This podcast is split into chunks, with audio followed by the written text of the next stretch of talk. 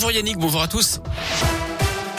On commence par le trafic avec ce ralentissement à l'entrée du tunnel sous Fourvière en direction de Marseille. Ça coince sur 3-4 km depuis Écully jusqu'à l'entrée du tunnel à cause d'un accident. Un peu de monde également entre Corba et le nœud de Manissu en direction de Paris sur la 46 Sud.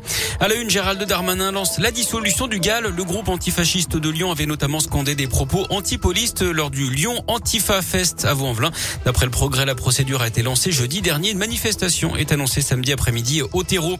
Un gros incendie en Orisère cette nuit vers 2 heures du matin. Le feu a pris au premier étage d'un immeuble à Crémieux. Les flammes se sont ensuite propagées aux trois étages supérieurs. Le corps sans vie d'un homme de 59 ans a été retrouvé dans les décombres. Sept résidents ont également été légèrement blessés et évacués vers les hôpitaux de Bourgoin et de Lyon. Une trentaine de personnes vont être relogées. Le feu est désormais éteint.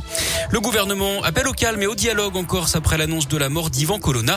Gabriel Attal, le porte-parole de l'exécutif, assure que toute la lumière sera faite sur l'agression dont le militant indépendantiste a été victime en prison.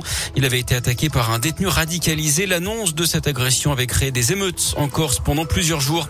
Les suites de l'assassinat du rugbyman Martine à à Paris samedi. Une femme va être représentée à un juge d'instruction aujourd'hui en vue de sa mise en examen. Elle est âgée de 24 ans. Ce serait une proche du principal suspect, un militant d'extrême droite. C'est elle hein, qui aurait été au volant de la voiture de laquelle deux autres suspects auraient tiré sur l'ancien international argentin. Les cours du pétrole repartent à la hausse, plus 7%. Hier, le prix du baril repasse au-dessus des 110 dollars. Les prix à la pompe devraient donc suivre dans les jours qui viennent. Hier soir, Jean Castex lui était au 20h de TF1. Le Premier ministre a donné les contours des mesures à l'étude si Emmanuel Macron était réélu à l'élection présidentielle avec de nouvelles aides plus ciblées après le 31 juillet pour ceux qui roulent beaucoup pour travailler et ceux dont le pouvoir d'achat est bas. Une école vandalisée dans l'Ain à Trévoux près de Villefranche. Les 120 élèves de l'école maternelle des Corbettes n'ont pas pu être accueillis dans leur classe hier matin. Mobilier, les armoires, les couchettes, la peinture destinée aux travaux scolaires ont été détériorées. Une enquête a été ouverte pour retrouver les auteurs de ces dégradations.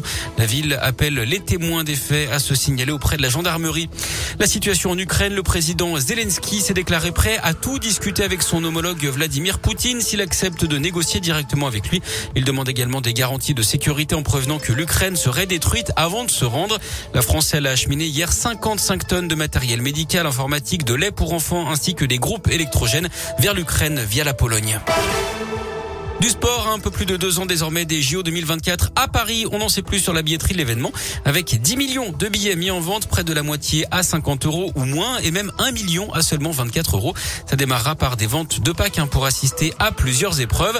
Alors il faudra d'abord s'inscrire en fin d'année pour acheter les premiers billets en février 2023, puis les billets à l'unité seront vendus à partir de l'automne 2023.